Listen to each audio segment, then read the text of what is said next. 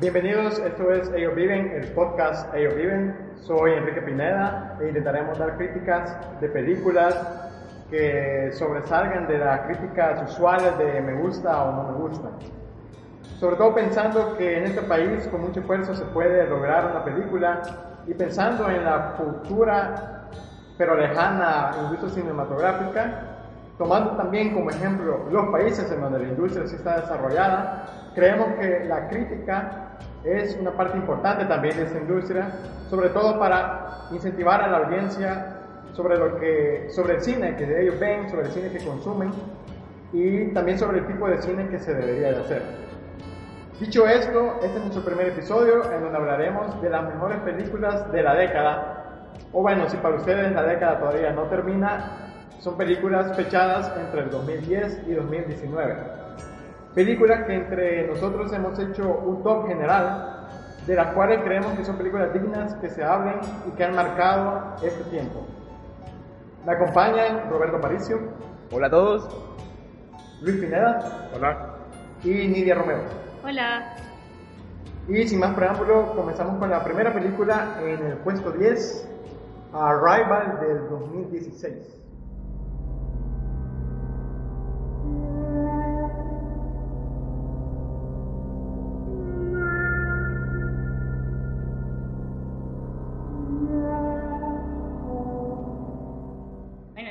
Yo creo que esa película merece estar en el top, primero por ser eh, una película innovadora en el género de ciencia ficción, porque aporta eh, la lingüística como ciencia, que es algo que usualmente no, no lo tomamos en cuenta como un recurso eh, científico que los humanos tenemos, es decir, hay toda una disciplina. Me parece que esta película lo rescata y también valoriza bastante nos hace reflexionar sobre cómo nos comunicamos y todo el, complejo proceso que nosotros tenemos eh, para llevar a cabo esa acción que para nosotros es tan cotidiana. Entonces hace que nos enfrentamos al extraterrestre, al otro, y que nos damos cuenta que... Eso sería lo más, lo más destacable de la película, porque pues, si uno se pone a pensar en una película de ciencia ficción, y cuando uno piensa, ah, bueno, ¿cómo nos vamos a comunicar con alienígenas, verdad? Uno piensa, ah, bueno, armas, ¿verdad? O ahí está todo el Estado contribuyendo, o científicos, pero esta abarca otro, otro sentido, en el que son el lenguaje, ¿verdad?, en el que nos importa. ¿Y quién se encarga de hacer eso? No un científico en este caso, sino una, una lingüista, ¿no? Pero esta es la cosa, que un lingüista también es un científico, o sea, tiene todo el, un proceso de, de, estudio, un objeto, una técnica de estudio, un, un proceso parecido al, al, método científico, ¿verdad? Pero usualmente no lo vemos así, sino que, como vos decís, es... Eh, pensamos en comunicación y usualmente los extraterrestres solo hablan inglés, ¿verdad? O es por computadoras o por código binario, cosas así. Entonces esta película realmente rescata esa parte tan humana y, y, pues sí, tan del otro, porque el otro también tiene su lenguaje. Eh, es algo que, bueno, por lo menos en mi, en mi persona, ¿verdad? Yo nunca había visto algo así, ¿verdad? En el sentido, bueno, ustedes tenemos aquí unos seres que se comunican de forma, por así decirlo, su tipografía, no sé si está bien decirlo así, es circular y curioso que también el tiempo para ellos transcurre cíclicamente, es circular también para ellos. Ah, exactamente, o sea, esta película abre un montón de reflexiones acerca de cómo el lenguaje, no más bien, cómo la manera en que percibimos la realidad eh, implica la manera en que nos comunicamos. Por ejemplo, para ellos, como mencionan, ¿verdad? El tiempo para ellos era cíclico, por tanto toda su tipografía era cíclica. Para nosotros eh, tenemos una visión lineal del tiempo y toda la estructura lingüística es lineal. No, lo que sí, eh, yo resalto, que recuerdo de, la, de, la, vez que la fui a ver, que es una película que se destaca en el género porque es como, bueno, un género que ya está como sobreexplotado, sobre todo en esos tiempos, y que sentí que fue una película diferente, fue una película de ciencia ficción, así como de los 70, 80, no sé. Eh, tipo Steven Spielberg, que fue un poco más película como más de suspenso y más trabajado, no tanta acción y nada más, y que trabaja un poco más como que los personajes, la, relación con, con los monstruos, que también me gusta eso, que también es un diseño que, que nunca antes lo vimos, que nunca antes lo pensamos. Así como decir que, que es, es, importante saber, por ejemplo, que, que, los, que, esta raza tiene un lenguaje y todo lo demás, también es un, es un diseño de esta raza que nunca antes habíamos visto, que no tiene nada que ver con los humanos, porque usualmente siempre los alienígenas son como, bueno, bastante parecidos a nosotros, ¿verdad? Y ellos sí son totalmente diferentes, entonces eso me gustó. Y además de que es un diseño bastante como terrorífico, ¿verdad? Y de ahí también otros elementos, eh, sobre todo técnicos, de la película. Eh, sobre todo recuerdo la escena, que creo que es la, mejor de las escenas, que es la primera escena en la que descubren la, bueno, en la que entran a la nave. Esa escena es muy buena, eh, porque mantiene un montón de suspenso y esa intriga de que no sabes qué es lo que vamos a ver. Incluso lo hace desde antes de la nave, porque creo que la, al inicio de la película no dicen, no muestran realmente de qué se trata la invasión, toda la película te recorre así como el suspenso de que ellos han llegado y tú no sabes qué es, verdad, hasta que llegue el momento en el que ves que la nave está ahí, ¿verdad? Ah, en ese momento iba a tocarte, que es bastante impactante porque uno ve ya la nave gigante que ya está ahí y es como, esto ya está aquí, pues no es como, no te mostraron a los alienígenas llegando, sino que ya, ya estuvo. Ajá, porque en otras películas el clímax de la película es la llegada inminente, o sea, la tensión se construye en eso y en cambio aquí, en Isa, ya llegaron y ahora es como lidiar con, con esa situación. Ajá, ¿qué va a pasar? ¿Qué quieren? Pues ah, para mí lo mejor eh, es, bueno, una parte del montaje que se da más al inicio cuando utiliza el efecto Kuleshov, que es el diferente significado de una secuencia de imágenes debido a su orden.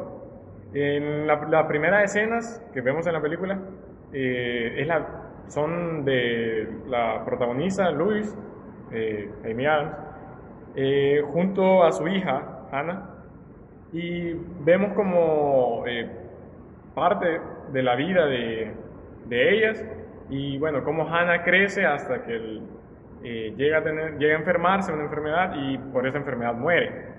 La siguiente escena vemos a, siempre a Luis, que desde el inicio se ve triste, eh, llega a su trabajo y se ve indiferente al, al, a lo que todos los demás están atentos, que es la llegada de, de esos alienígenas. Y bueno, se ve que lleva una vida en general, digamos, triste y eh, también, digamos, solitaria, vive, sola y la casa también, ¿dónde queda?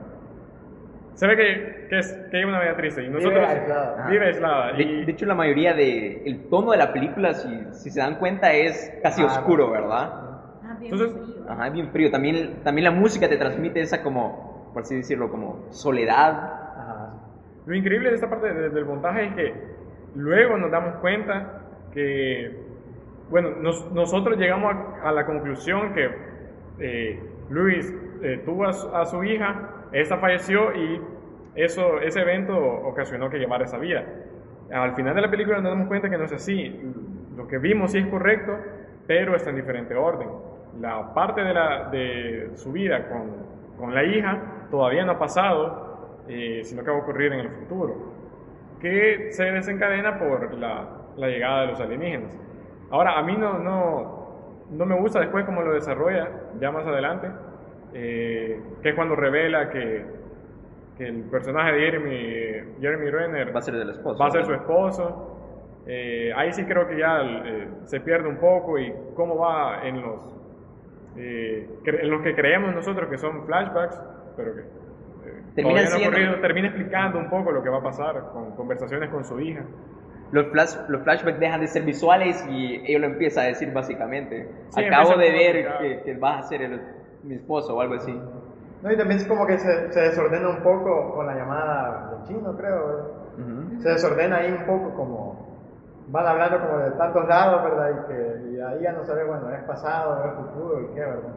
Y siento que esa parte, siento que esa parte es confusa. Y siento que también pierde como un poco, se aleja el interés de los alienígenas y llega el interés al personaje de No, para mí eso está bien, porque más que todo la película, la si bien, bueno, se llama La Llegada, pero toma como personaje principal. Sí, a, sí es la historia de ella. Sí. Teniendo de trasfondo eh, la llegada, que es lo que ocasiona lo que... Lo que ya sabíamos que pasó relativamente, pero... Lo que va a terminar siendo su vida. Ajá. Eh, algo que tengo que apreciar de la película es que, curiosamente, empieza con la misma frase con, con, la que termina. Básicamente la historia de ella, así como explica y que ella lo termina descubriendo ya casi al final de la película, que, para el, que el tiempo para estos seres son cíclicos y ella, bueno, termina también adaptando esa por así decirlo, habilidad o ese superpoder de también ver las cosas de forma circular, también en ciertos aspectos se ven reflejados en la película. Por ejemplo, termina, bueno, empieza con la misma frase y al terminar la película también menciona esta frase, pero termina mencionando que todo eso es porque ellos llegaron. Y bueno, lo revolucionario de esta película, creería yo que es eso, de que es una película de ciencia ficción y se aborda de forma diferente, no solo es porque, bueno, primero menciona, a, menciona el lenguaje como, como, como fase central. Toca un tema político también. Toma un, un, tema político, no es, no es tanto acción y fuego y así armas por todos lados, sino toma cómo nosotros nos veríamos ante esa situación de querer comunicarse. Que yo siento que ese es el propósito real de, de la buena ciencia ficción, es decir, cómo eh, ante un evento futuro posible, probable, eh, vamos a, como humanos, afrontar la situación con los recursos que tenemos.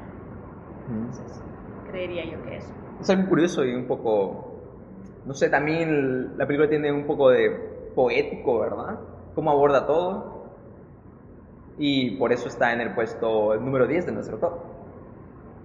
Bueno, siguiendo con el puesto número 9, tenemos La Mula del año 2018 del director Clint Eastwood.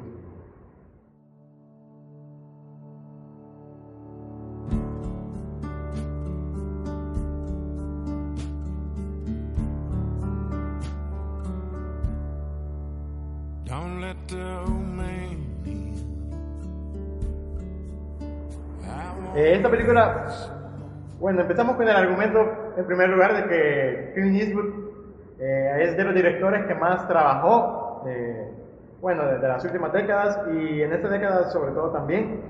Tuvo varias películas nominadas en los premios, aunque La Mula no fue tan bien aceptada por la crítica y por la academia. Pero creemos que es una película, primero por ese argumento, por Clint Eastwood, que es necesario bueno, pues eh, dedicar una película a él por todo lo que hizo en, la década.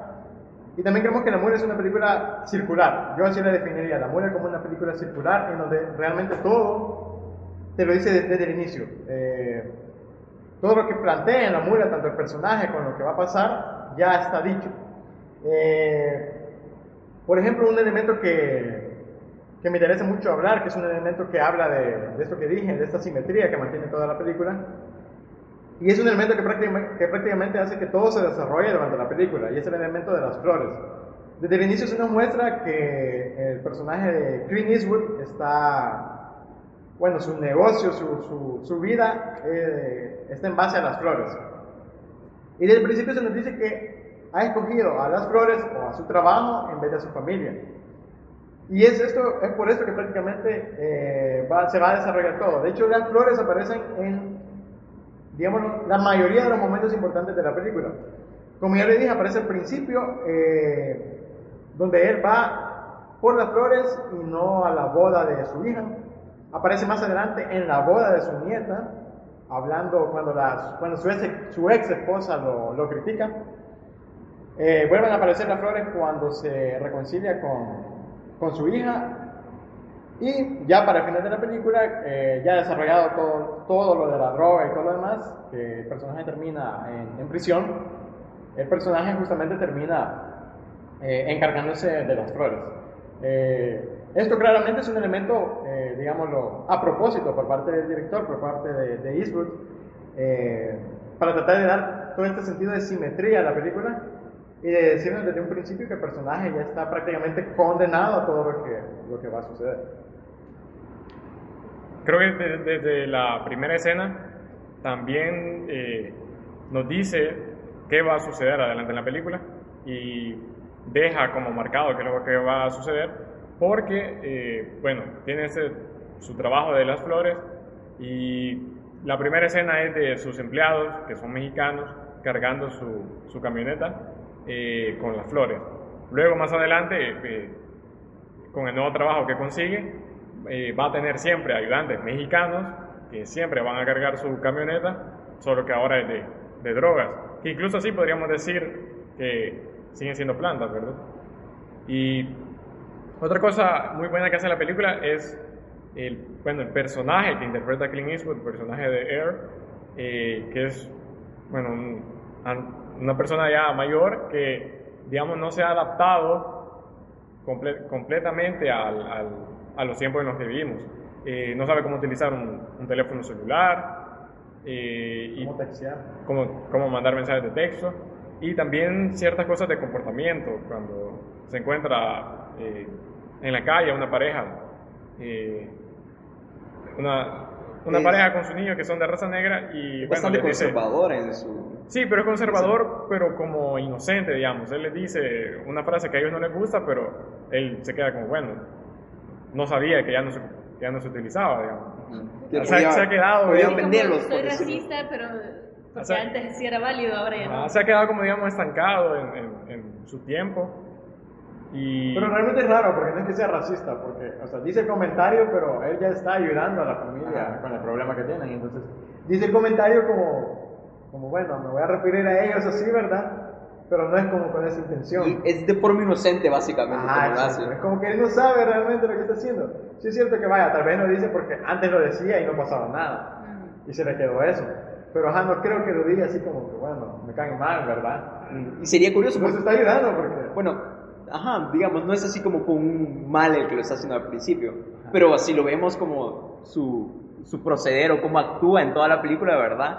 De que primero es con la idea de ser la mula, de, de llevar esas cosas, ¿verdad? De la droga, al principio es por una necesidad, ¿no?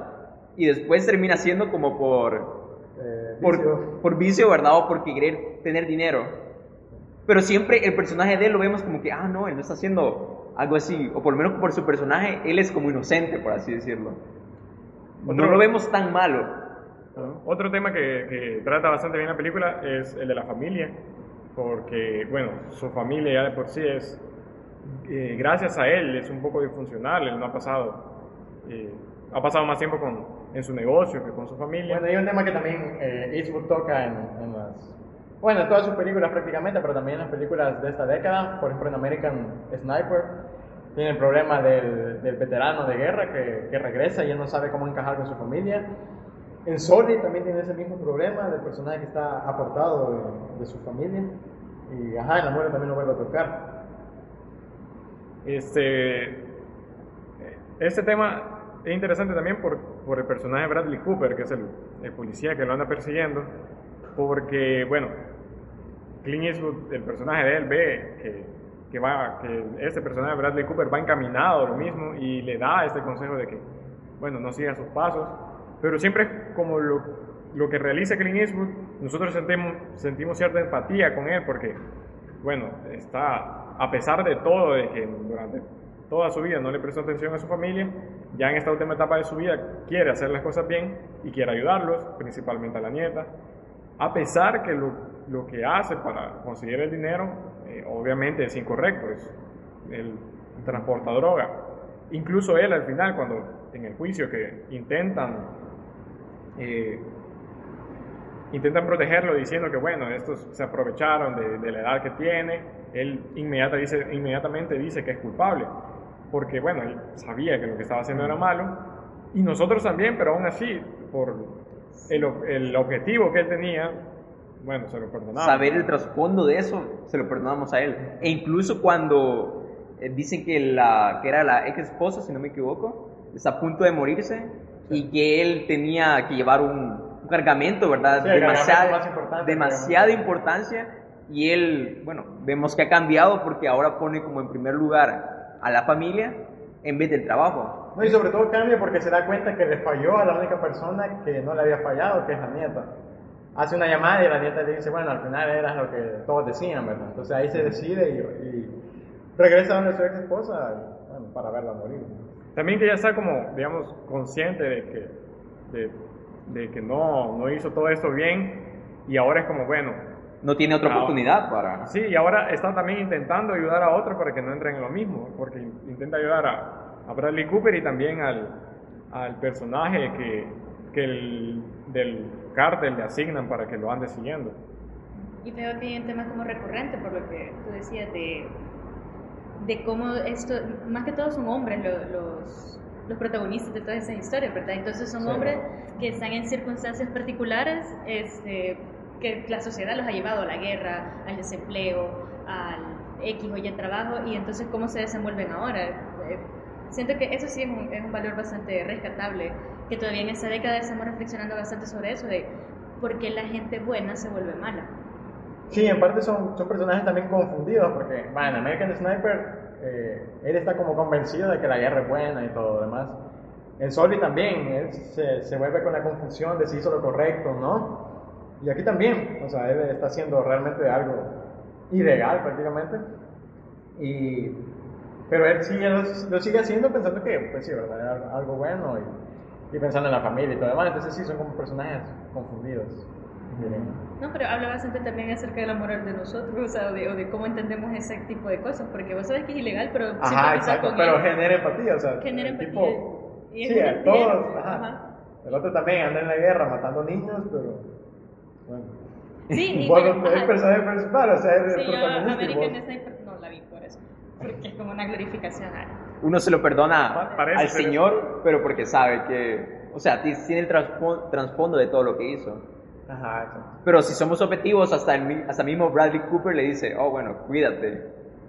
Ajá, porque... ya para el final que se lo llevan preso. Y bueno, incluso le dice, bueno, fuiste tú, ¿verdad? Incluso también en el, ya en la última escena, la del juicio, se ve él que no está, no está muy convencido, digamos, no está a gusto con lo que ha hecho. A pesar, digamos que él ve la familia, el contacto que tiene con la familia, y llega a entender, entender más o menos que no lo hacía por una, por una mala razón. Además de eso, de, su adaptación, bueno, también el, su trabajo, digamos que su negocio se eh, quiebra por, porque no se adapta a él, ¿verdad? Dice el Internet fue lo que lo derrotó, digamos.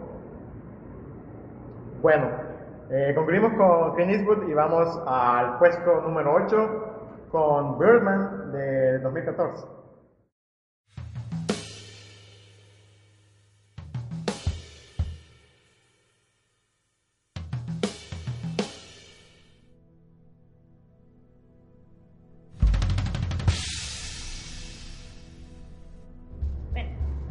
que me parece rescatable, bueno, no solo para esa película, sino para todo el top, es el valor creativo. Es decir, qué es lo que aporta de nuevo esta o aquella película. Y siento que Birdman sí aportó bastante a, esta década en términos de, de, ejecución técnica, ¿verdad? Por ejemplo, es, no sé si quizás no a todos les parece, pero a mí sí me parece que eh, fue bastante acertado el el uso de plano secuencia. Es el plano secuencia, es decir, que parece que todo está en una sola toma. Me pareció bastante bueno, porque creo que ese era el recurso técnico específico para ese tipo de historia, porque es, es una historia vertiginosa, los personajes son, este, bueno, están bastante revueltos ellos mismos en su interior, entonces la película siento que tenía que transmitir eso, dar esa sensación un poco de de que me subí al carrusel y voy dando vueltas y vueltas con ellos. Entonces sí me gusta bastante, en especial porque lo, lo, lo atribuyo a un recurso literario que se llama el stream of conscience. Y es cuando, eh, se, bueno, en el texto es cuando parece que va escribiendo eh, de la manera que uno va pensando. Entonces veo que la secuencia va así, van pasando las cosas así como tiradas de un solo en la pantalla y entonces uno va viendo. Y aún así se tiene sentido a pesar de esa vertiginosidad, este, uno va comprendiendo qué va pasando y también los diálogos tienen esa dinámica. A veces este, sentimos que estamos en una escena, luego vamos a otra en el escenario y, por ejemplo, hay una escena de, con Edward Norton cuando él recién llega y, y, empiezan a hacer como una improvisación y parece que se están escupiendo las líneas, están una tras otra, tras otra y uno siente como una gran fuerza en, en esa emoción. Entonces siento que, que sí fue o sea, toda esa técnica fue una buena manera de contar la historia, es decir, la técnica estaba a servicio de la historia y también los actores este, dieron el ancho para cubrir con, con, con, esas expectativas. Así que no se me gusta el ritmo. Y es una de las cosas más destacables. No es como que sea algo nuevo, ¿verdad? Porque ya, sabíamos que, bueno, Hitchcock ya había avanzado en esa técnica, ¿verdad? Pero, ajá, le da como un toque diferente, ¿verdad? Uno se da cuenta, oh, bueno, nunca para de de seguir la película, ¿verdad? obviamente hay unos cortes ahí, ¿verdad? Que obviamente, ajá, están ahí bien escondidos, ¿verdad? Pero ajá, digamos eso como lo más destacable técnico, ¿verdad? Cuando uno ve la película. Ah, bueno, nunca para de grabar. Ajá, entonces siento que eso es como... No, de hecho en momentos también sirve para... Eh, por ejemplo, cuando solo están adentro del, del teatro, sirve como que te cansa un poco y ya te cansa que solo pasen hablando los personajes y, primero se encuentra uno, después se encuentra el otro y todo lo demás. Pero con eso yo tenía un problema, no con el plano de secuencia ni nada de eso, pero sí con, en general con la película, de, de, los diálogos. O sea, siento que ah. es demasiado excesivo en, en, cuestión de diálogo. Algunos podría pensar, bueno, quizás es un poco el mensaje que también quiere dar, sumándolo con el plano de secuencia, de, de que es una obra de teatro, de que él está armando una obra de teatro y y pues trata de hacer la similitud con eso, de no parar con la consecuencia y también hay un montón de diálogo. Pero sí, en cierto punto sentí eso un poco estigante, por eso que ahora que la veo ya no tanto, no tanto me anima, pero creo que sería por eso. Pero a mí eh, eh, quería retomar eso que tú decías de, de dar la, la, ilusión o recrear ese ambiente del teatro, que por mi parte sí, eso me fascina, que una vez que está dicha la línea no hay vuelta atrás y uno tiene que absorber la información en el momento porque no hay repetición, no se le pone pausa, sino que eh, línea dicha, línea que, que, le, como espectador tenéis que asumir y tenés que darle sentido a todo lo demás. incluso los actores tuvieron problemas con eso de, bueno, grabamos, bueno, es una toma, ¿verdad? Y si alguien se equivoca, pues toda la toma perdida. Sí. Sí. Bueno, eso es con respecto a lo técnico, pero ¿qué opinan ustedes acerca sobre la temática en general? Porque estamos hablando de un personaje que fue exitoso en el pasado como superhéroe y ahora quiere reivindicar eso, quiere ser exitoso con una obra de teatro. Y bueno, sus demonios internos es el superhéroe. Para mí hay un problema con, si bien esa es la crítica de la película, hay un problema con eso, que también entra en los diálogos, porque a veces se vuelve sobreexplicativa con los diálogos, en el sentido que bueno, hay un momento en que eh, cuando Regan, el personaje de Michael Keaton, eh, empieza a volar y sí, entra como este su viaje al medio astral, en un momento aparece el personaje de Birman, su alter ego del, superhéroe, y habla directo a la cámara diciendo, criticando de que a la audiencia eh, le gusta más ese cine de acción cine de superhéroes que, que algún cine que aporte algo más, algo más de pensamiento crítico. Creo que es como, muy directo ese mensaje, ¿verdad? Sí, es muy directo. Que quiere, dar Iñárritu de que, bueno, nosotros estamos, aquí yo estoy haciendo cine que es mejor que esa basura que están haciendo ustedes a eso cine de superhéroes. los diálogos, porque, vaya, eso de, esa crítica al cine de superhéroes prácticamente te la dice. Te la dice desde el televisor con, que aparece Robert Downey Jr. Ah, exacto, y Birdman, el, alter ego de él, ¿verdad? En todo momento se lo va diciendo. Menciona varios actores también que, que se vendieron para películas comerciales. Pero el personaje de Edward Norton también critica eh, al, género y todo, bueno, el cine de superhéroes, pero ajá, lo, dice hablado, lo dice todo, todo te lo tiran en la cara. E, eso sí es un problema porque, eh, bueno, si bien digamos que la película destaca por, su, por el plano secuencia, es como que después se queda vacía en la crítica que quiere dar y tiene que recurrir al diálogo para poder explicarla. Además que, bueno, esa de la justificación que es una obra de teatro, que creo que se justifica en el momento en que eh, se da el primer corte así evidente o el corte eh, a propósito, que es cuando se, se, pega el tiro Regan. Y es como que bueno, ya terminó la historia, ya consiguió lo que quería. Pero también la última escena creo que tiene, la última toma tiene un, grave, un grave problema, que es cuando... Cuando termina tirándose de la ventana y vemos a Emma Stone viendo para el suelo y luego viendo para arriba lo cual nos deja un final abierto. O bueno, murió él, o... No, pero ahí, hay, un, ahí hay un problema, porque la, o sea, que en la toma lo que vemos es que, bueno, si ella vio hacia arriba es porque él debe estar ahí.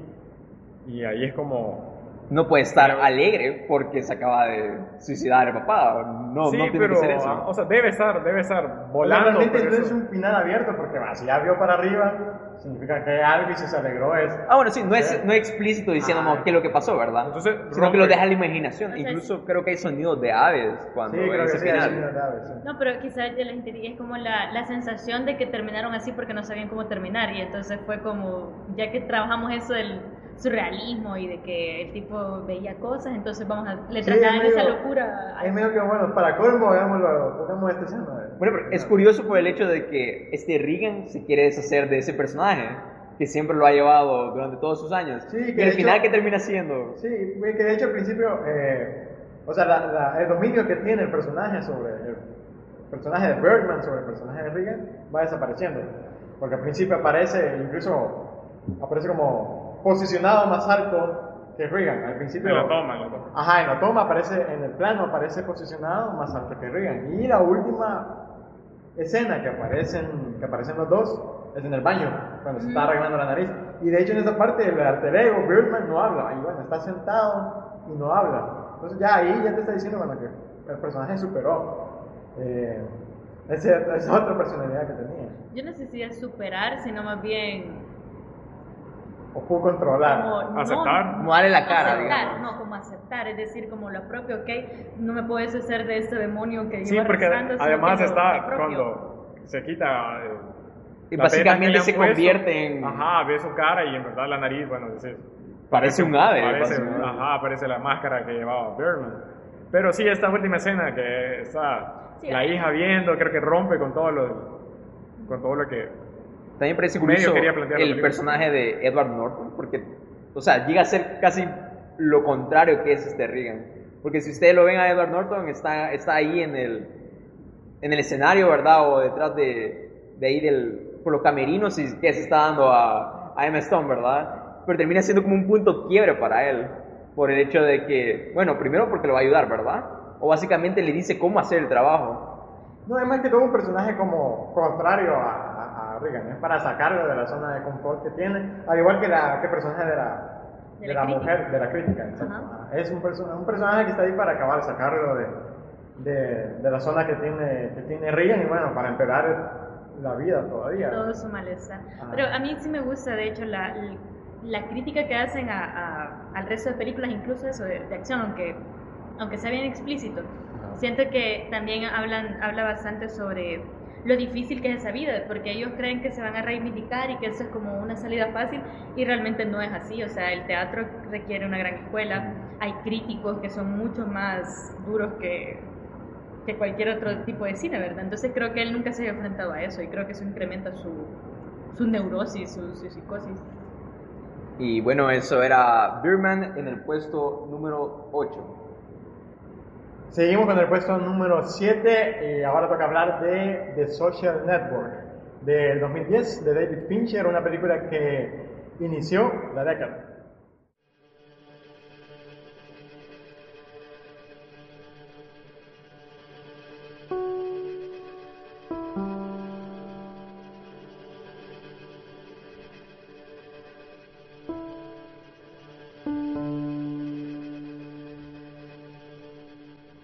Esa película, eh, el guion es de Aaron Sorkin y eh, dirigida por David Fincher, cuenta la creación de la red social eh, Facebook. Y lo interesante es el, que, bueno, si bien la creación de esa red social se remonta al 2004-2005, la película es del 2010, pero tanto en, la, en, en, el año que salió la película como lo que está contando el hecho anterior, digamos que predicen lo que va a llegar a ser esa red social o, no, hacen ver a, esa red social como lo que no era eh, aún en ese tiempo. Eh, por ejemplo, resulta irónico que Mark Zuckerberg, que interpretado por Jesse Eisenberg, eh, que es el creador de esta, de esta red, de este medio para conseguir amigos y interactuar con ellos, al final de la película no tiene ningún amigo. Pierde el único eh, gran amigo que tiene, que es eh, Eduardo Saverin, interpretado por Andrew Garfield. Y bueno, eh, la película, digamos que muestra un poco cómo son ahora las interacciones humanas debido a esta, a esta red social. la película consigue, digamos, su impulso, este, este planteamiento, con un personaje que es el personaje de Erika Albright, interpretada por eh, Rooney Mara, quien es, al inicio de la película, la, es pareja de, Mark. Resulta que, bueno, ella es como el, resulta ser el elemento simétrico en esa película, porque cada vez que aparece, eh, digamos que por ella se da, Facebook da el siguiente salto.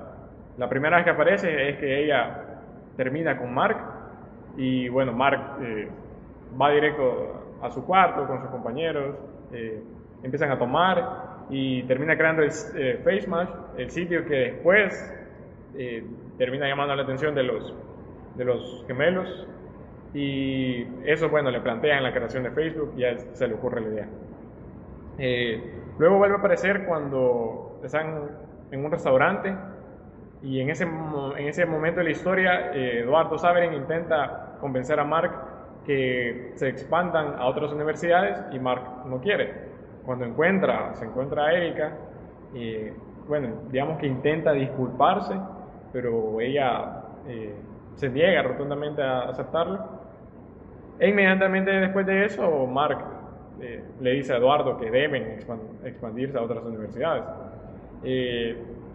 al final vuelve a aparecer nuevamente, ya no, digamos, eh, en persona, pero en la última toma de la película es Mark, que después de los procesos judiciales que tuvo que enfrentar, eh, sentado en su computadora y le envía la solicitud de amistad a Eric. Mm. Eh, y termina la película él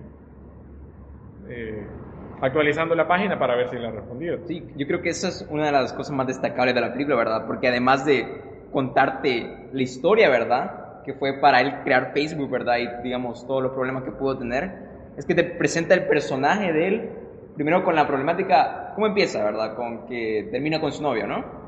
Y bueno, al final, podrías decirse que creó Facebook y todo eso, ¿verdad? Para al final que mandarle la solicitud a la novia otra vez. Sí, realmente habla, siento que habla un poco, eh, un poco criticando también a, a Facebook, ¿verdad? Habla de las cosas que se hacen como para tratar de sustituir a las otras cosas.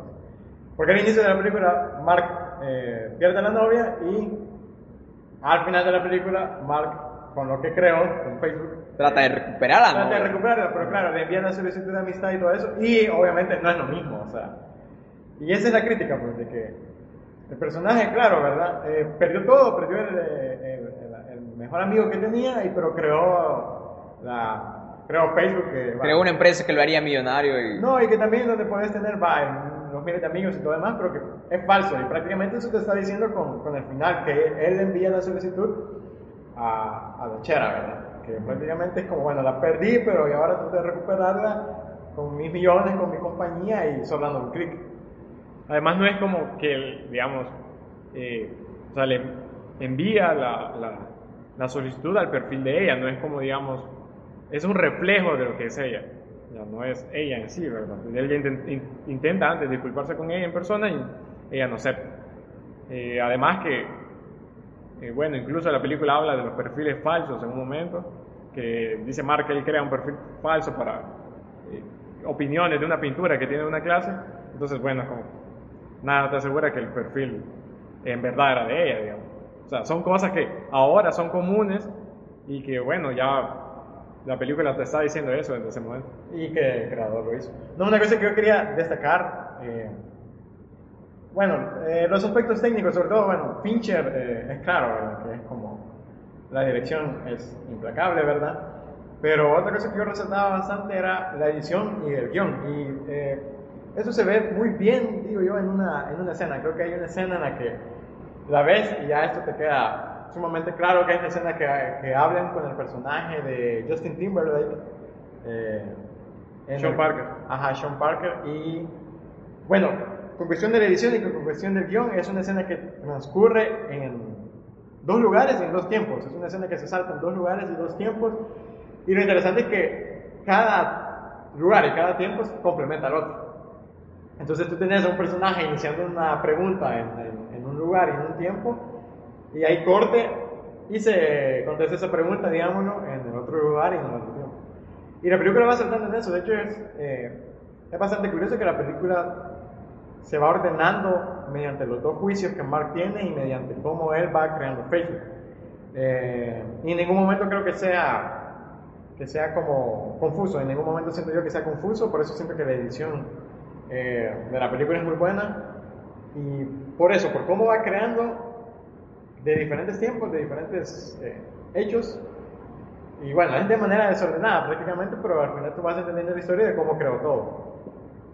Eh, volviendo un poco a lo, al elemento simétrico que tiene la película, en la primera escena con, que está Mark con, con Erika, ya desde ahí empiezan a, ya al igual que la mula, por ejemplo, empieza a decir lo que va a suceder, porque en su conversación, bueno, sale el tema de unirse a un, a un club de la universidad y eh, Mark en tono de broma le hizo un momento, bueno, eh, eh, creo que le dice como, quiere que me una a un, a un club de remo y los personajes que, digamos, le dan la idea de Facebook, los, los gemelos, los Winklevoss, terminan siendo... sí, son de un equipo de... Son, ajá, pertenecen a un equipo de remo. Y además están, bueno, Erika también le dice que después que Mark le insulta, le dice que, como, bueno, que Mark, digamos, que piensa que no le agrada a la gente por ser un nerd, pero en verdad es por, por cómo es él, es una mala persona. También el personaje de, del, creo que el asistente de, su abogado, al final de la película le menciona algo, algo parecido. Pero desde el inicio te plantea esta, digamos, eh, necesidad de Mark, digamos, de, que creo que toda persona puede tener, ajá, de ser aceptado. Y la verdad también decimos que, bueno, con todo esto de la historia, de que es basada, eh, el guion es adaptado de un libro, eh, pero recibió algunas, la película recibió algunas como críticas de, bueno, de, de, de las personas, ¿verdad? De los personajes reales, sobre que no era una adaptación justa, que no reflejaba realmente lo que sucedía.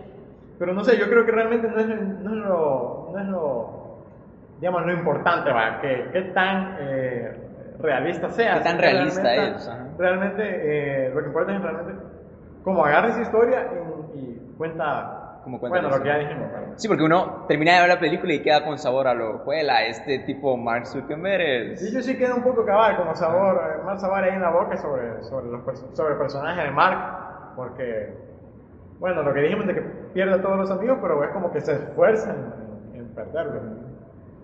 Y al final también quedan un poco de dudas con lo que, con lo que le sucede al personaje de, de, Sean, de Sean, Parker. Eh, y bueno, Mark termina solo prácticamente. Y ya le dijimos, bueno, enviando la solicitud a, él. A pesar de ser el creador, termina siendo uno más de los consumidores.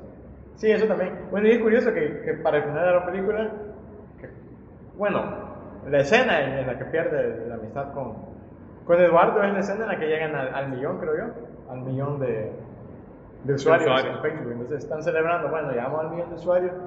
O él, él está celebrando que llegó al millón de usuarios de lo que él creó, pero perdió realmente, al, digámoslo, al usuario que realmente le importaba. Y que compartía nombre de creación de, de Facebook. De Facebook. Y eso fue el puesto número 7, la red social. Bueno, seguimos, puesto número 6, vamos a hablar de Whiplash del 2014 de Damien Chazelle, otro director que también estuvo activo en la década.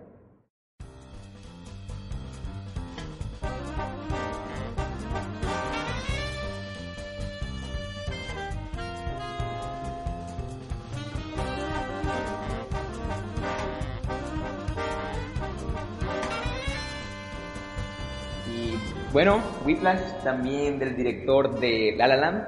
Y cuando yo recuerdo esta película, eh, podríamos decir que es bastante electrizante o tiene bastante, bastante movida en el sentido de cómo abordando eso desde el principio. Vemos que tenemos a un baterista y que está ensayando en su escuela, ¿verdad? Y vemos también al señor Fletcher, que es el instructor de este baterista, que se llama, si no me equivoco, Andrew Newman. Andrew Newman, que es el personaje interpretado por Miles Teller, si no me equivoco. Y bueno, básicamente lo que la película nos retrata es el hecho ese de el esfuerzo que uno tiene que dar para lograr algo bueno, básicamente, o para tener éxito en una sociedad donde actualmente estamos rodeados de gente tan competitiva.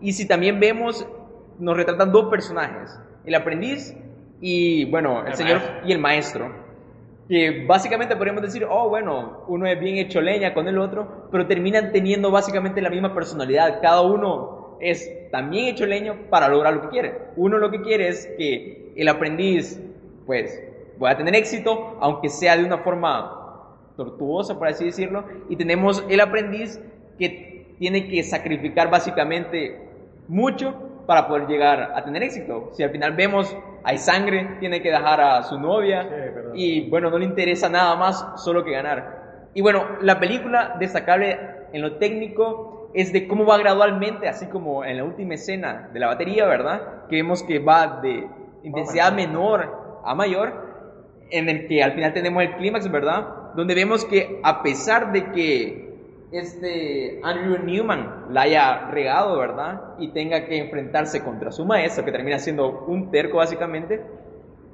se quiere reivindicar dando su último toque.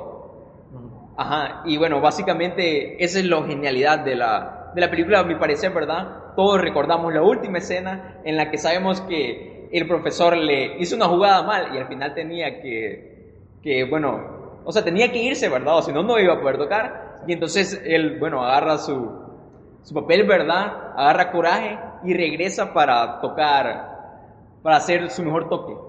No, vaya, ya que, ya que mencionaste eso de la última escena, eh, comparándola, porque bueno, quizás eh, muchos dijeran, bueno, quizás me gustó más La La Land, quizás fue mejor La La Land, ¿verdad? Eh, bueno, no la vamos a comparar, solo voy a comparar esto de la última escena, que creo que eh, bueno, son dos escenas, digamos, similares, la verdad, en duración y también que no hay diálogo, que todo es como, bueno, que todo es musical prácticamente. Pero creo que en Whiplash es mejor lograda que en, La La Land, viéndolo así otra vez, las dos escenas. Creo que en, Whiplash, digamos, lo significa más que en La La Land. Y creo que en La La Land solo es, como, bueno, el capricho, Es como soñar nada más, o sea... Sí, pero siento que es como que la, es la nostalgia de qué pudo haber sido. Y también que eh, La La La, pues, es un musical. Y, y quieras o no, que haya una... O sea, yo sé que los dos temas son música, ¿verdad? Pero una es musical y la otra sí siento que es un drama más mejor construido. Y aunque algunos digan que La La Land no tiene un final feliz por todas las circunstancias entre los protagonistas, realmente sí acaba bien porque los dos consiguen como su, su sueño. Bueno, creo que ajá, eso ya deberían de hablar como, lo vamos a hablar después porque eso, lo, eso, hablaremos en un episodio dedicado solo a La Solo La Pero eh, lo que yo quería rescatar sobre Whiplash, por la cual yo considero que es mejor, es este, el hecho de la determinación, que es lo que hablaba Robert.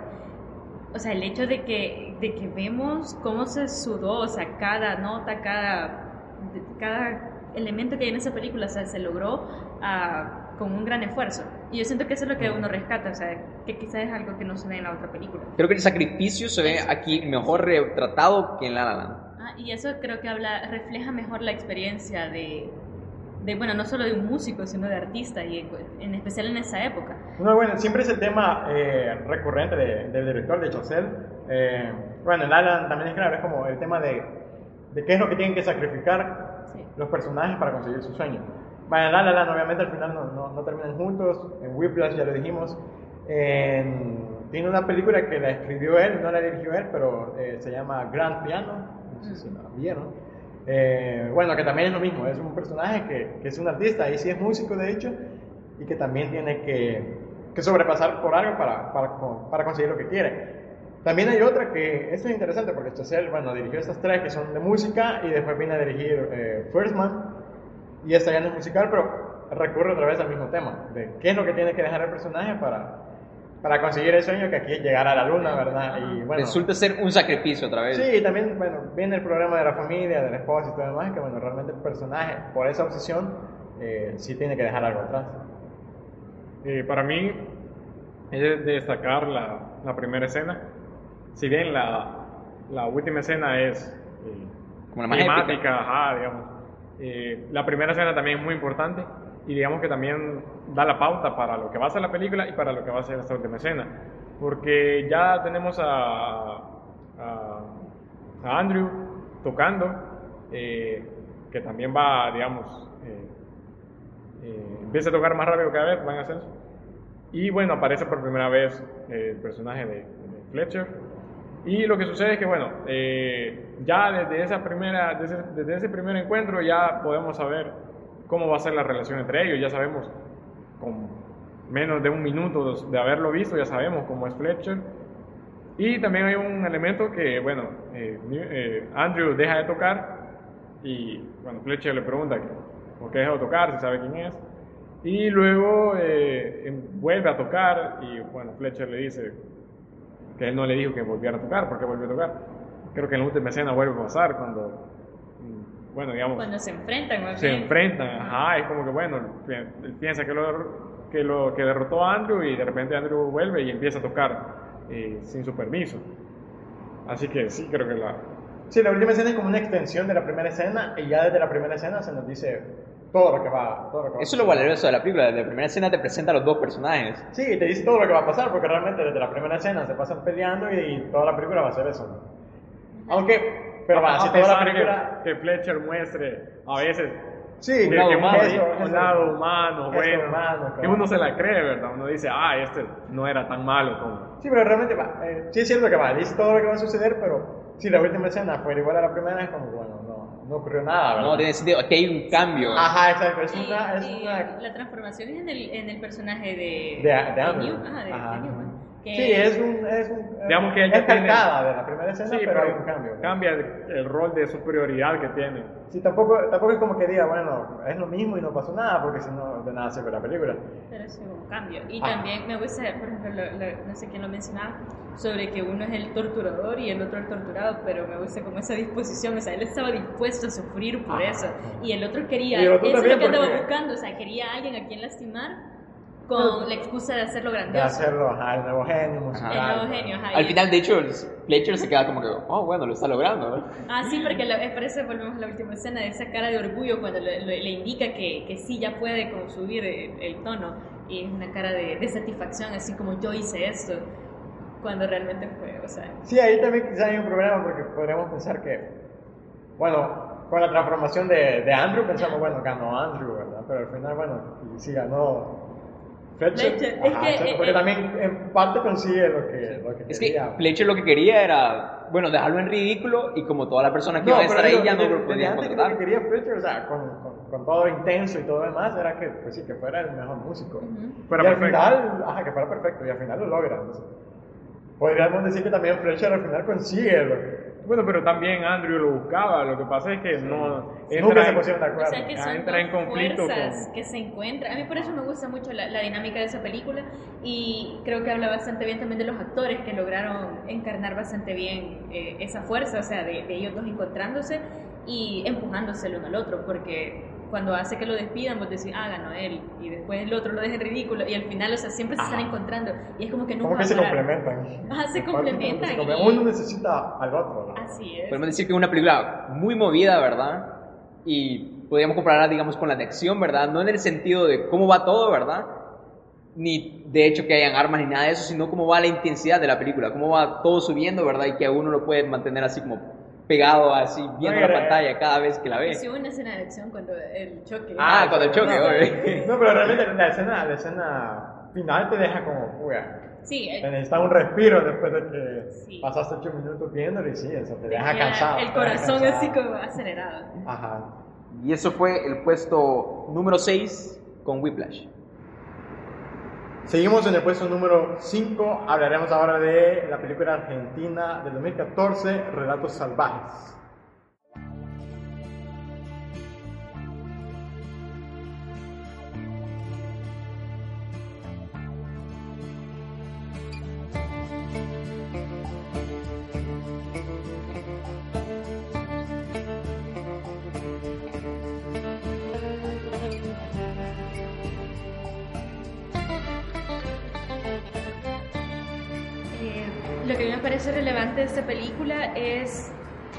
Que tiene una manera bastante brillante, porque son varios relatos, como bien lo dice el título, que expresan eh, bastantes características de la identidad latinoamericana. Aunque la acción se da en Argentina, podemos trasladar todas esas historias a cualquier parte de la región. Y yo sé que cualquier persona latinoamericana que lo ve piensa, esto pudo haber pasado, o de hecho esto le pasó a alguien. O sea, me parece tan este, acertado que no, no, no es extraño para nadie. Y entonces es una manera bastante refrescante de poner a Latinoamérica otra vez en, la escena cinematográfica.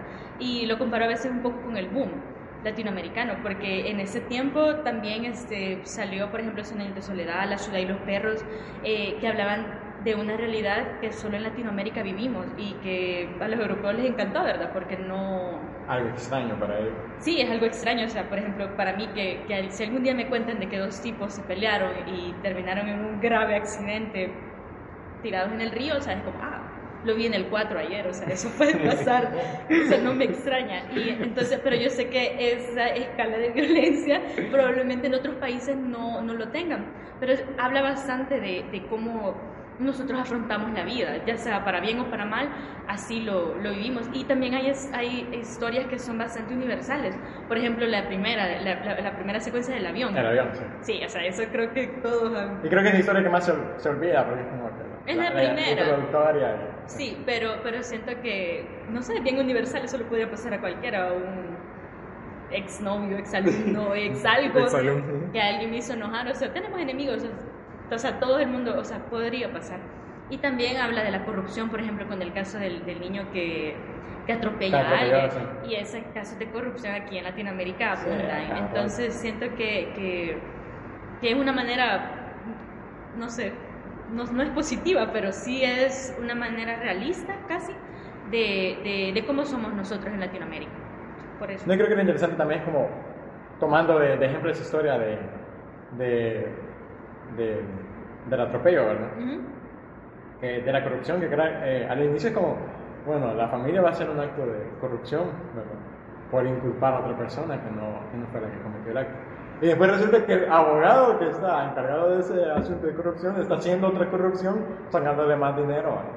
Junto con el fiscal. Ajá, junto con el fiscal sacándole más dinero al, papá. ¿verdad? Entonces como que toda, todas las historias realmente van hablando como en esa dinámica, como primero revelando algo y después revelando algo todavía más oculto. Todavía, eh. Eh, para agregar al, al, argumento de Nidia, eh, me parece que la, la película trata perfectamente el tema de la violencia, porque bueno, todas las historias están, eh, el elemento que destaca es, o el elemento principal es la violencia, pero también nos demuestra eh, que está más marcado en, en, Latinoamérica, en los latinoamericanos, por bueno, nuestra historia, el hecho de que todos, eh, digamos, ansiamos o nos gusta la violencia.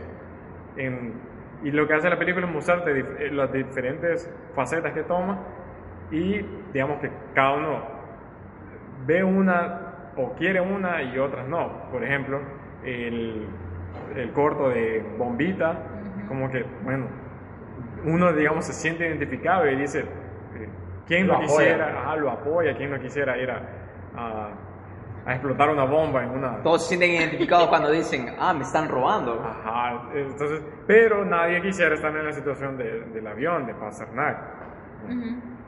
Eh, tampoco todos, digamos, en la segunda historia, la de eh, las ratas, el, personaje que aparece, eh, no, no, recuerdo el nombre, el personaje masculino, digamos, desde entrada, o así lo quiere plantear también el, Cifrón, el director, eh, nosotros también lo odiamos, y es como que, bueno, yo también mataría a este tipo cualquier día. Sí, sumarle que, bueno, era un tipo que iba para la política, creo yo. Entonces es como que, bueno, en Bombita, digamos, uno apoya esa violencia, en Pasternak no. Eh, en la de los carros también es como que, bueno, sucede, ¿verdad?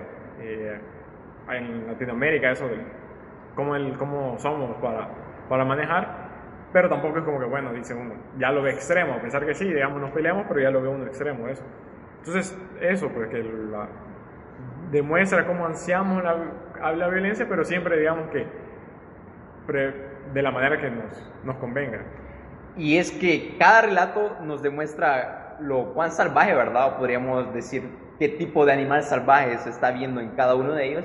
Y lo que hace disfrutar la película y un, pasan creo que dos horas y uno se queda, ah, bueno, qué rápido pasaron, es el hecho de que cada relato es, digamos, cada, quien, cada uno tiene su tiempo adecuado, no hay, digamos, datos de más que uno se queda pensando, oh, bueno, porque está esto acá.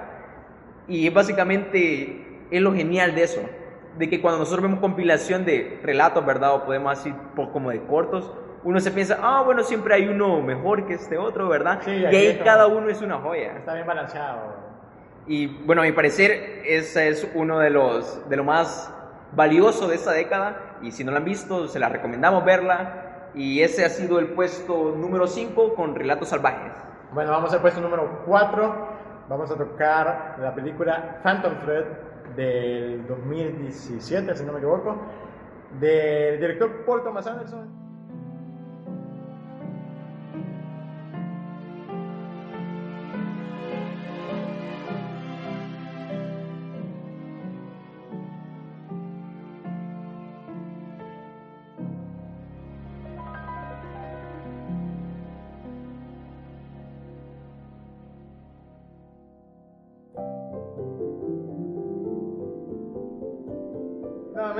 Argumento del director, ¿verdad? Que trabajó bastante en la década. Eh, Paul Thomas Anderson ya lo viene haciendo en las anteriores décadas y viene demostrando que es de los mejores directores eh, contemporáneos.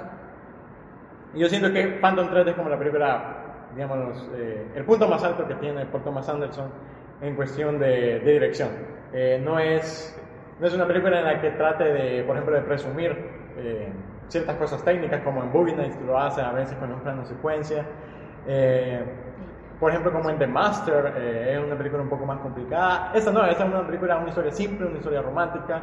Eh, Básicamente un tipo que, bueno, es de moda, ¿verdad? Le gusta hacer vestidos y nos presenta como su historia de amor o su historia tóxica de amor. Sí, la verdad es que no es tanto una película romántica porque termina siendo una historia de amor bastante tóxica. Pero algo, algo interesante, hablando de esto de, de la dirección de Paul Thomas Anderson, de que es una dirección, digámoslo, sutil, es una dirección que no, que no sobresale así como con un plano largo, yo qué sé, eh, eso se muestra desde la primera escena. Creo que la primera escena siempre he dicho que es una escena en la que es como la escena con más lenguaje eh, cinematográfico en, toda la película, quizás de la década, digamos, exagerando.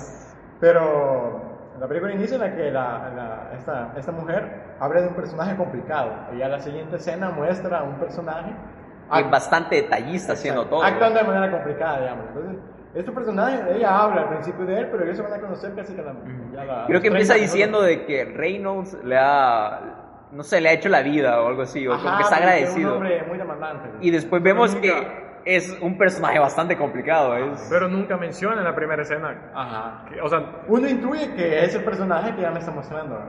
Y desde ahí uno ya va agarrando la onda de que, bueno, este personaje va a ser complicado y cuando ellos se conozcan la historia va a ser complicada.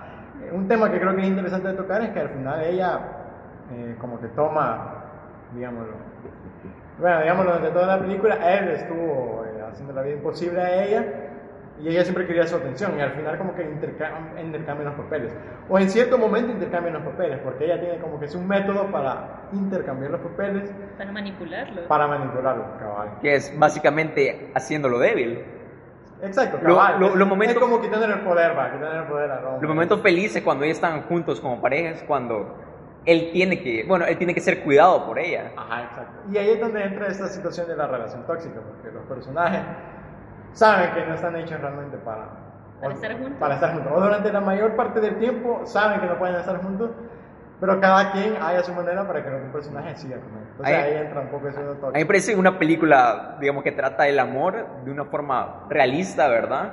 O en cierta parte lo trata así como, digamos, de forma peculiar con el hecho de ser de ese tipo tóxico y terminas triunfando un poco más que La La ¿verdad? En vez de ser así como todo mágico, sino que habla ese tipo de relación que termina siendo en parte dependiente de cada uno y con su complejidad que es el amor. No, y con lo del tema tóxico de, de, personaje masculino, eh, ya desde, digamos, desde eh, su labor, desde su trabajo, ya no lo está diciendo, porque el tipo, de hecho, no es que él haga los vestidos, él los diseña. Y bueno, al principio lo vemos con una, con una mujer y después vuelve cambiar de mujer y al parecer ha hecho eso bastantes veces.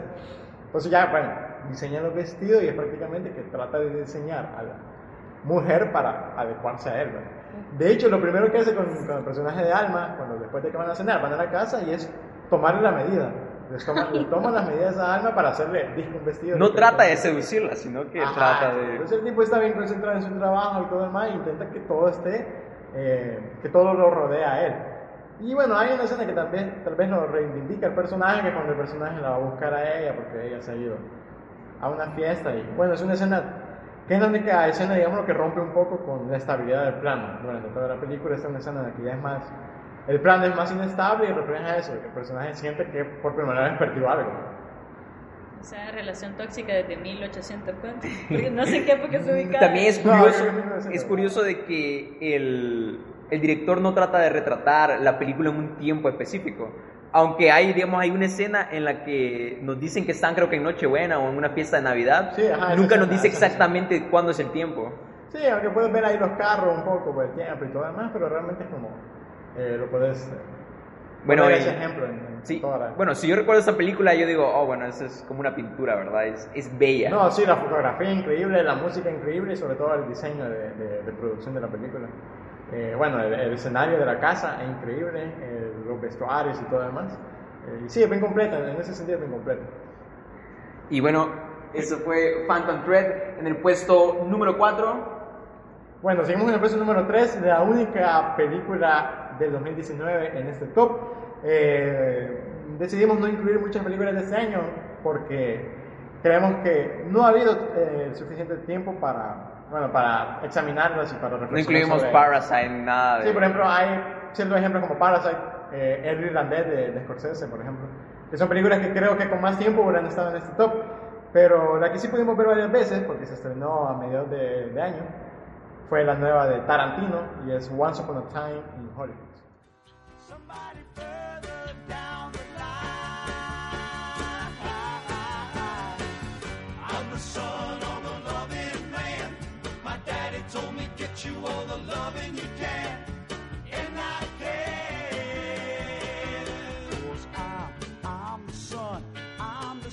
Bueno, Tarantino eh, sacó tres películas en esta década. Curiosamente, las tres tienen un elemento western: eh, Django, eh, Los Ocho Más Odiados y Once Upon a Time. ahora, me parece, al menos en mi opinión, Once Upon a Time es, es la mejor película de Tarantino eh, mejor que Pulp Fiction. ok, relajémonos, o sea. No, va a ser. Termina de hablar. Va a pelear. Aquí con su perspectiva. Me, parece que es la mejor, me parece porque, bueno, creo que ha llegado, ha llegado a un. Creo que es la película más madura de él. Sí. y lo demuestra desde, bueno, de, cómo vendió la película, porque la película se vendió como la novena película de Quentin Tarantino, con esto de que dice que solo va a ser 10, y es como, bueno, tenés que ir a ver la novena película de Tarantino. La vendió así, y bueno, al ver la película, ya desde los créditos nos dice que no es lo que nos vendió antes, porque la película, a, diferencia de sus anteriores películas, en donde iniciaba con, eh, bueno, Kill Bill lo hace, creo que pone la cuarta película de Quentin Tarantino, en Los Ocho Dados también, la octava película de Quentin Tarantino. En esta solo coloca una película de Quentin Tarantino. Es decir, es, no es la novena de Tarantino, pero sí es, y quizá la primera, que digamos ya es una película de Quentin Tarantino, su película más es, personal. Es más eh, Tarantino haciendo cine que cine de Tarantino. Ah. Exacto. No, y tocando el tema, bueno, vuelvo a tocar cierto, su cierta conmovisión de Tarantino de querer cambiar la historia. Aquí lo cambia con el suceso de los eh, asesinatos de la familia Manson. Ya en Django lo había tocado con el racismo, en Bastardo sin Gloria con, con los nazis. Eh, y lo mismo se puede aplicar a, a, Pulp Fiction, porque Pulp Fiction es prácticamente su visión de cómo contar historias que ya siempre se han contado. Habiendo dicho eso, creo yo que es mejor Once Upon a Time porque siento que no sobra nada. Entonces siento que en Pulp Fiction, eh, por esto de volver a contar historias que todos sabemos y contarlas de otra manera, siento en, ciertas partes que se, se, pierde, es decir, está como de más. Entonces en cambio siento que aquí en a Time siento que nada sobra.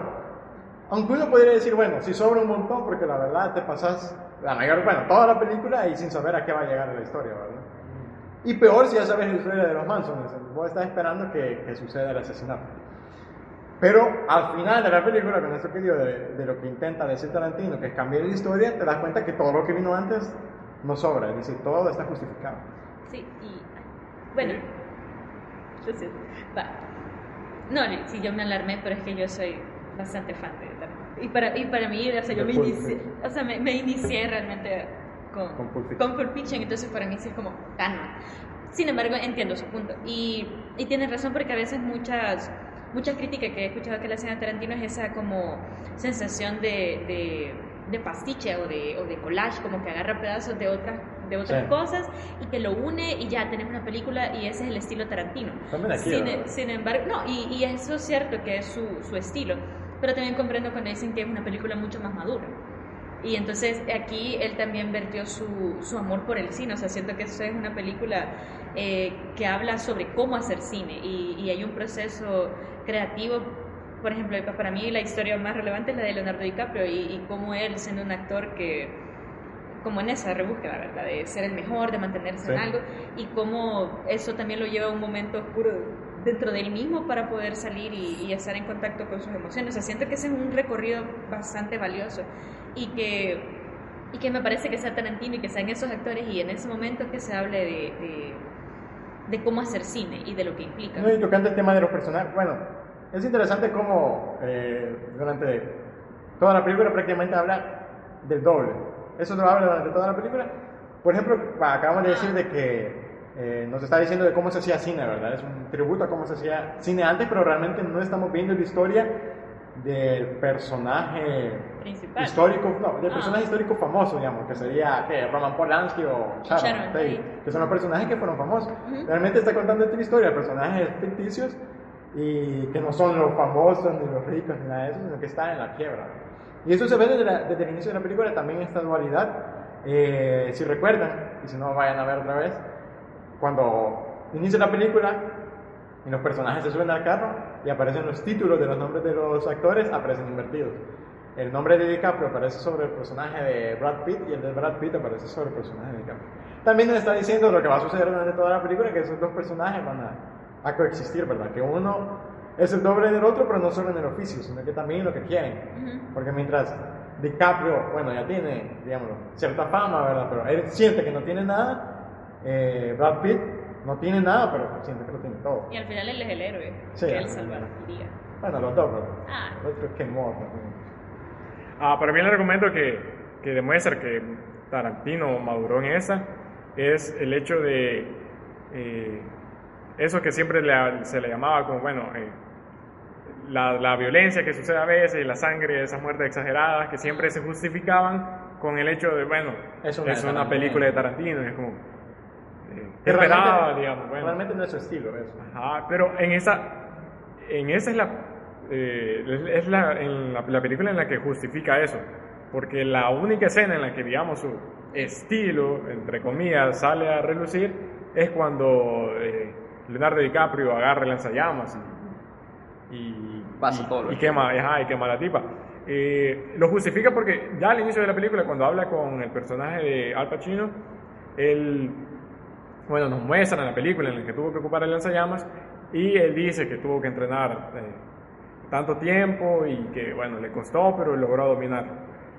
Y en la escena en la que eh, Cliff tiene que ir a, reparar la antena de, la casa de, Rick, vemos el lanzallamas guardado en la casa de él. Sí, de hecho lo enfoca. Ajá, lo, lo pone claramente para que lo veamos, entonces bueno, ya dice uno.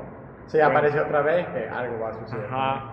Y al final no, no debe resultar eh, eh, una locura. Ajá, no es sacado de la manga que, que ocupen. Ajá, sí, que dejó de lado la, la, esa violencia caricaturesca para darle servicio, o sea, la historia, pues, o sea, no, no fue de la nada. Sí, cambiando la historia como, como él quería. Ajá. Y bueno, eso fue el puesto número 3 con Había una vez en Hollywood. Bueno, seguimos en el puesto 2. Eh, creo que es la única película de, de terror que tenemos en el, en el, top. Y por lo tanto es la mejor. Hablo de Get Out de 2017 del director Jordan Peele, que también, bueno, eh, fue su primera esta década y tuvo otra también en la década muy buena, que fue Oz en el 2019.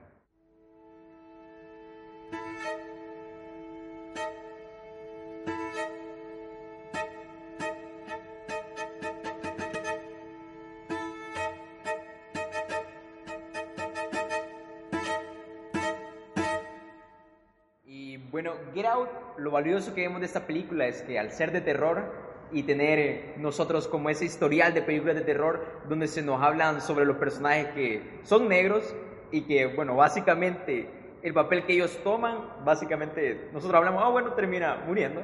Aunque parezca una broma, siempre se abordan los personajes así.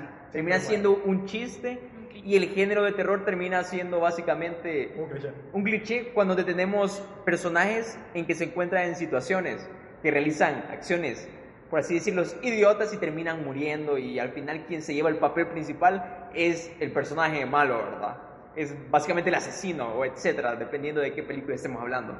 Y bueno, lo revolucionario de esta película es de que estamos tomando el racismo, pero no de una forma en la que vemos, oh, bueno, los personajes negros son excluidos y bueno, qué mal los tratan, sino que lo curioso de esa película es que como que los incluyen, ¿verdad? Y los tratan de, de llevar así como, de adaptarse a ellos, ¿verdad? Y vemos muchos personajes que los ven como que, ah, bueno, la raza negra es superior, y yo quiero ser como ellos, ¿verdad? O como vemos que todos son así como bien amables con él, y en el sentido de que, de que tratan de como de comprenderlo, ¿verdad? Y ahí termina siendo lo, como lo ridículo de la película.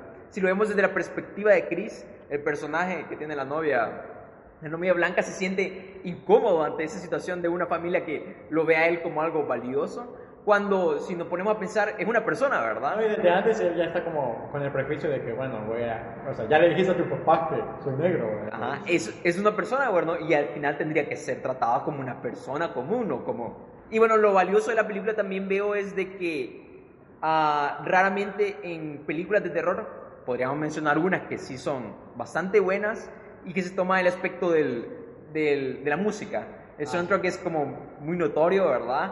Si vemos el tema de, de Red Bone, ¿verdad? O la canción que sale al principio. No, sí, de hecho, sí, la canción del principio, creo que cabal, ese es un hecho de que se pierden en las películas de terror de ahora, usuales, ¿verdad? Y en cambio esta, bueno, terminas de ver la película, o desde el inicio de la película, que escuchas la música, y dices, bueno, esto va a ser algo, algo diferente, ¿verdad? Esto Sí. no lo he visto antes. Eh, no, y lo que quería decir eh, de Get Out, eh, ah, ahorita que dijimos de las otras películas de terror, ¿verdad? Eh, bueno, voy a mencionar una, ¿verdad? Que creo que son malas, eh, solo para hacer como la diferencia o el, el punto bueno que tiene Get Out. Películas como, por ejemplo, Midsommar, que salió el año pasado, y que siento que eh, se diferencia, por ejemplo, lo que tiene Get Out es que todo está justificado. o sea, todo se ocupa en la película y todo, cuando digo todo, digo los planos y todo lo que sucede, eh, no son casualidad. Aunque al inicio uno dice, bueno, pues puede ser una casualidad, pero después se ocupa. En cambio, en las otras películas no. Usualmente en las películas de terror de ahora es como que, bueno, todo es eh, extraño, todo es malo, todo es oscuro. Ocurre de una forma ridícula y alguien termina muriendo. Ajá, y es como que todo, todo ya es de miedo porque es de miedo y el mundo ya es de miedo. Y aquí tenemos un porque- problema más real, por así decirlo, aunque termina Sí, siendo también algo... toca el tema, el tema de... Bueno, de hecho toca un tema que no es de terror, ¿verdad? Bueno, para algunos quizás, pero ir a visitar a los suegros, ¿verdad? Y, y lo convierte después en eso, en algo, en algo de verdad de terror. Pero yo decir, por ejemplo, eh, de que no dejan nada afuera, eh, Jordan Peele en la película, es por ejemplo el hecho del ciervo. Eh, sí, el ciervo, venado, que se atraviesan el camino cuando ellos van. Eh, que uno diría, bueno, esto es como, está aquí porque es una película de terror y es porque fue un susto, ¿vale? Ujú. como en cualquier otra película. Pero la diferencia de otras películas es que aquí ocurre el susto, bueno, digamos, este elemento que asusta, y después vuelve a ocupar ese elemento. Porque el ciervo aparece al inicio y aparece, bueno, en parte como diciendo, como un elemento de alerta al personaje de Chris. Porque prácticamente es una raza casa, que, que ha sido casada, que está siendo casada, diciéndole también a otra raza que es casada, como después lo vamos a ver, la raza negra. Y es como que le está diciendo, le está advirtiendo, va, ya no sigas, pero ya no vayas. Y esto se, esto se, esto Jordan Peele lo, lo justifica después diciendo, bueno, primero con la familia blanca que quiere al negro y antes también con el papá diciendo eh, Que odia a los que odia a ciervos. los ciervos. ajá. Que deberían matarlos. Que deberían matarlo, exacto. Que si alguien se lo echó, pues Ajá, bueno, a- también- así deberíamos Y de hecho, eh, alrededor de la casa hay eh, cabezas de ciervo, dice casa y todo demás. Y con lo que digo, que esta intervención del ciervo al inicio del viaje está justificada, es porque para el final de la película, recordemos que Chris mata al papá Con el con la cabeza del. Ajá. Al suegro. El suegro. Al suegro con la cabeza del. Ajá. Entonces es como, todo está justificado. Y eso ocurre durante toda la película. Por ejemplo, lo de la, lo de la labor de Chris, que era tomar fotos, ¿verdad? Era un fotógrafo. Eh, al inicio, de hecho creo que salen primero las fotos que Chris. Y uno diría, bueno, ¿y ¿para qué me mostró? A veces anda tomando fotos por ahí, ¿verdad? Y realmente eso también se justifica. Lo que querían los blancos de él era Su talento, su fotografía. Bueno, sí, era eso, porque realmente era su visión, ¿verdad? Sus ojos. Porque el tipo que al final termina ganando era ciego. Era el ciego. Y ciego que ya de por sí eh, era como el, que revisaba las obras de Cristo. Que también nos está diciendo, bueno, un poco criticando ahí, digámoslo.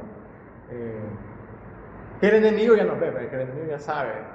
Así como los blancos ya saben, como digamos, toda la historia detrás de los negros, es lo, mismo ocurre. Ya conocen a Cristo, ya saben quién es Cristo, obviamente, y por eso ya saben por qué lo quieren. También la película toma ese punto, ese tema de el miedo a morir, básicamente, que tienen los blancos, y también el sentido de querer ser eternos, ¿verdad? Que ellos quieren perfeccionarse, ¿verdad? Y que pasar como su, su personaje a, no sé, una raza superior, como lo dicen ellos.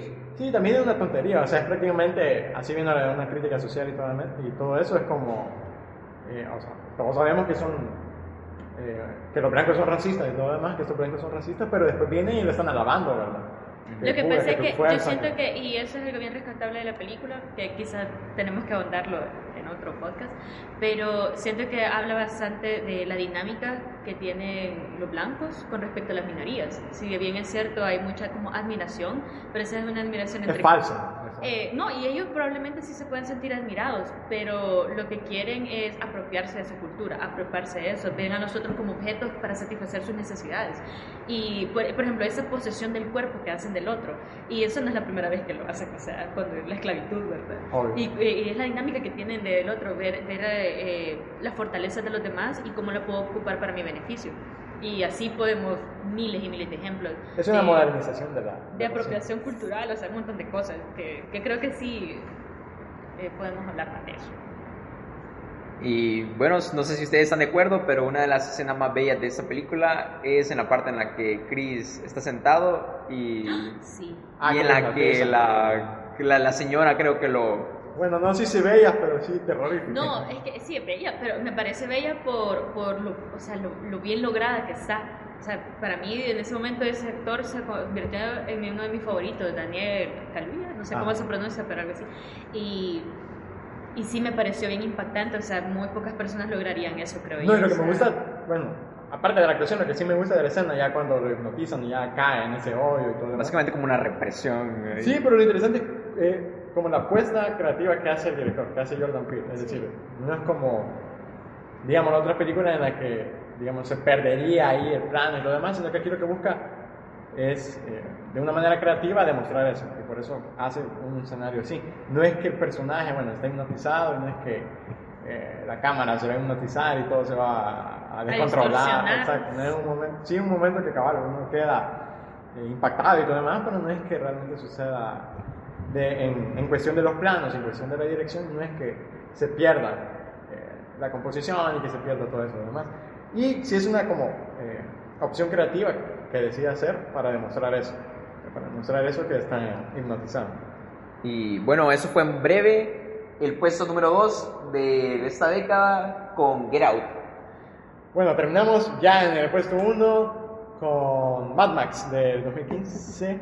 El puesto número 1 de nuestro top. Exacto.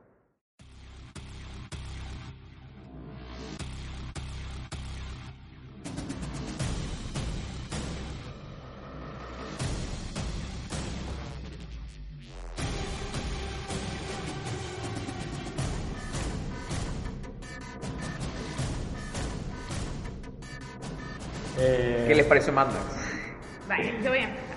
Para mí, Mad Max eh, reúne en cuanto a la temática, eh, bueno, todos los, temas en boga que surgieron en esta década. ¿Qué tenemos, qué, ha surgido en esta década? Problemas sobre la crisis medioambiental, eh, la escasez de recursos. Eh, líderes populistas. Líderes populistas, eso está bien de moda. Está, eh, no, y más bien el discurso ideológico detrás de todo eso. Y también ese derecho de la mujer que ha, ha estado como bastante en boga. Está bastante actualizado por cómo trata a la mujer que trata de Exacto. resurgir, o sea, un cambio ahí que tenemos a, a Furiosa, creo que se llama. Sí, sí, sí. El personaje que es diferente en esa sociedad. No, y también lo que intenta la película, o lo que está diciendo la película es eh, liberar, liberar a la mujer. Ajá, exactamente, o sea, siento que son temas bastante actuales, o sea, era 2015, o sea, justo a la mitad, y siento que logró capturar bastante bien ese espíritu que, que luego o sea, estaba surgiendo todo ese movimiento del Me Too, este, bueno, incluso ahora mismo estamos ya finalizando esta década y seguimos con ese, eh, como queriendo liberar, ¿verdad? Queriendo despertar de gobiernos opresores, que lo tenemos en el personaje de...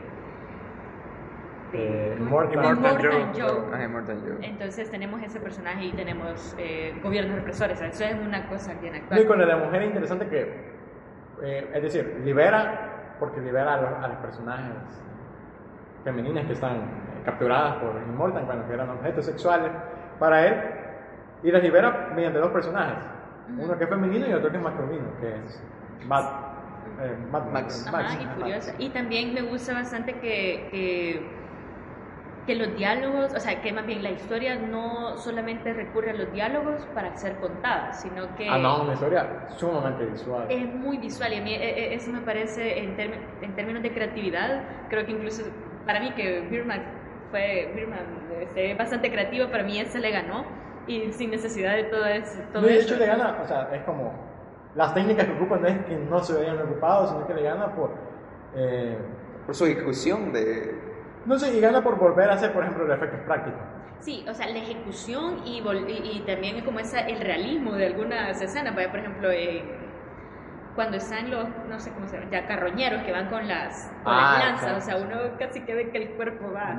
Y aunque sí hay efectos especiales acordes a, las nuevas tecnologías, como toda la escena de, de la tormenta de ah, arena. pero no se ve en ningún momento que está tan falso. Sí, o sea, está bien hecho. Entonces, visualmente es una joya. Y, y siento que, que sí ocuparon bastante el recurso visual o sea, recursos semióticos para darnos un montón de mensajes y, la, y los diálogos fueron los justos y necesarios para contarnos la historia. Incluso creo que toda la película, ¿verdad? En la, es bien movida, ¿verdad? Todos todo el tiempo se están moviendo, están ahí en la calle, ¿verdad? Están corriendo. Y es curioso también que las partes en las que se detienen es cuando va a pasar algo así como trascendente o algo con miedo, ¿verdad? De querer tratar eso. Y toda la película se está moviendo. No, de hecho la película, la edición de la película, que es genial, que de hecho la editó eh, una mujer, no sé si es la esposa, creo. De Miller. De Miller, no sé. Sí, creo que sí. Pero, ajá, la edición sirve para eso, o sea, sirve para aumentar cada vez más la tensión, para aumentar el ritmo.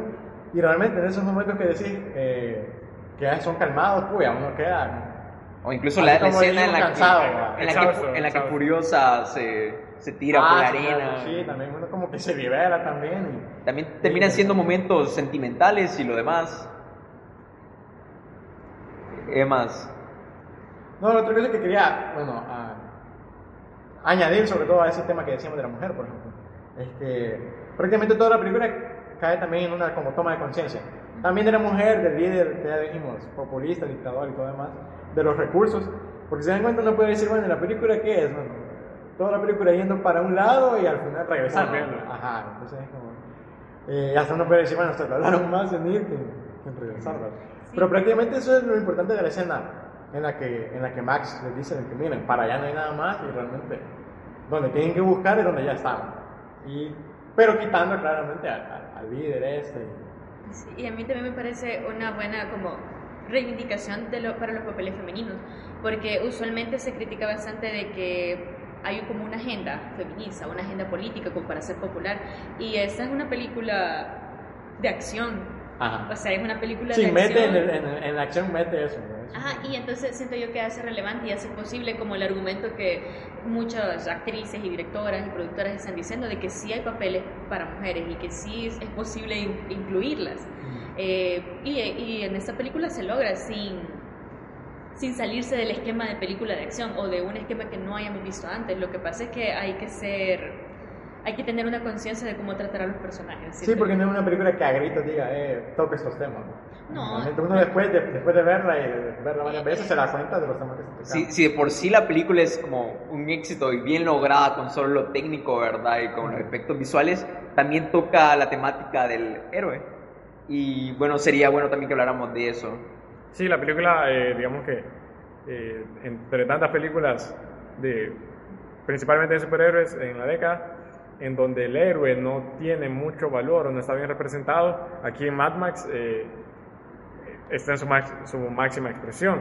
Es un personaje que se preocupa por la vida de, de, todos los personajes que, digamos, debe de proteger eh, aunque, a pesar que esos personajes pueden defenderse solos, pero sí, es un personaje que, que se preocupa y, y que, bueno, no, no, parece que, y así era también el, el Mad Max original de Mel Gibson, parece que es serio, digamos, inexpresivo, pero la verdad, eh, digamos, no, no, anda haciendo chistes eh, cada rato. Ajá. No, lo importante, hablando de, de, de, lo del héroe, es que prácticamente Max acepta su misión. En cierto momento, bueno, lo voy a llevar, bueno, la voy a ayudar a que lleguen a aquel lugar. Y al final le dice, bueno, hay que regresar, pero al final él no se queda con él, él no sube realmente. Sí, y de hecho, me, me, eh, ahora que hablan eso del héroe, me gusta cómo, cómo no sé si comparte o cede ese puesto a Furiosa, Ah, Furiosa. porque quien lidera la expedición es ella, en primer lugar, o sea, quien planea todo eso es ella. Y luego quien decide volver, bueno, él, propone la idea, es como, mira, este, ¿por qué no hacemos esto? Los recursos están allá, ya no tenemos que seguir huyendo. Pero quien toma la decisión sos vos. Entonces, cuando ella le da el ok, es como, vaya. Es De hecho, ella mata a, a, Immortal. Y no es Max. Exacto, o sea, siente que es bien valioso ese personaje y uno no lo siente extraño, no se siente así como ahí, aquí me están metiendo ideología feminista, no, o sea, no es eso, sino que estamos viendo eh, historias, Juan bien, personajes que tienen sentido para esa Sí, historia. tiene un propósito y, y con la historia y con el mensaje. Ajá, y, y que tiene sentido, o sea, que son mujeres que ya no querían ser objetos sexuales de del gran líder, o sea, ¿quién quería estar con ese gordo asqueroso? Nadie. Entonces, este, y eso es algo que se ve bien recurrente en un montón de películas, o sea, es como, me pongo a pensar en Java de Hot, ¿verdad? En Star Ah, Wars y todas las concubinas que tiene ahí, o sea, ¿y cuándo va a ser la revolución de esas mujeres? O sea, no, es así. Intentan matarlo también. Sí, no, y al final, eh, me acordé, que de hecho, Leia lo mata. Sí, ella lo mata. Órgano. la verdad. Sí, que ella- Bueno, de hecho, le rueda con una cadena y Furioso también. Es cierto, otro. con la cadena. Ah, Ah. ya ven. Sí, la cadena. es- No sé, siento que es un super. Pero, sí, hay pero, similitud ahí. Y, y sí, lo bueno es eso. Bueno, también un símbolo ahí, ¿vale? que lo mató con una cadena. con una Ajá, cadena. Y ella realmente estaba encade- encadenada a él, igual todas las que venían. Sí. Estaban encadenadas a él. Y siento que hay un montón como de simbolismo, ¿saben? Me parece bien curioso que solamente vemos una vez la escena, eh, o el escenario donde ellas vivían, donde ellas habitaban, que estaban encerradas. Y lo que me llamó mucho la atención es que estaba rodeado de libros, que las tenían ahí encerradas y que ella a través de los libros y de una viejita que creo que les ayudó, Ajá, es como que ellas toman conciencia y Sí, se que no liberan. escriben después. Ajá, que nosotros no somos objetos, que no vamos a ser las madres de los esa es la única parte en la que sí te deja ahí el mensaje. Sí, Escrito, para mí, para mí fue como, ay, y esa es como una de las primeras escenas, pero, Pero sí, de hecho, sucede eso y no, no las has visto a ellas. Las ves hasta después. Exacto, o hasta sea- después entendés, ah, qué es lo que está haciendo Furioso. Porque al principio también, eso es lo genial, que al principio también la película te toma desprevenido a vos también. O sea, a los personajes y a vos, vos decís, bueno, ¿por qué hizo esto? Y después se van dando cuenta qué es lo que sucede. Y después se agrega, claro, Max a la historia y todo demás, y, y siguen con, con, ese, con ese propósito que ya tenía. Entonces sí, es una buena historia, bien contada, bien lograda y con un buen mensaje, o sea, con el mensaje justo. o sea. Sí, con un mensaje que no se sale de la historia. Ajá, o sea, que tiene sentido dentro de la historia. que para hacer una película de acción, creo yo, a lo mejor También. de la década y quizás de aquí. Del siglo. Ah, creo que yo- sí, la verdad que sí, una película de acción increíble, o sea. Eh, O sea, no solo es acción, sino que tiene su mensaje ahí. sí, aunque uno podría pensar, bueno, solo es acción, porque la verdad hay, mo- hay momentos en los que puya, no para, ¿verdad? Sí. o Pero el ritmo, el ritmo lo que, es lo que le da esa sensación. Y bueno, ese fue el puesto número uno con Mad Max Fury Road. Y ese ha sido nuestro top 10 de lo mejor de Bueno. la década. La década. Por favor, síganos en nuestras redes y esperamos verlos a la próxima, siempre hablando de cine. Bueno, terminamos. Esto fue Ellos Viven, el podcast Ellos Viven. Adiós. Bye.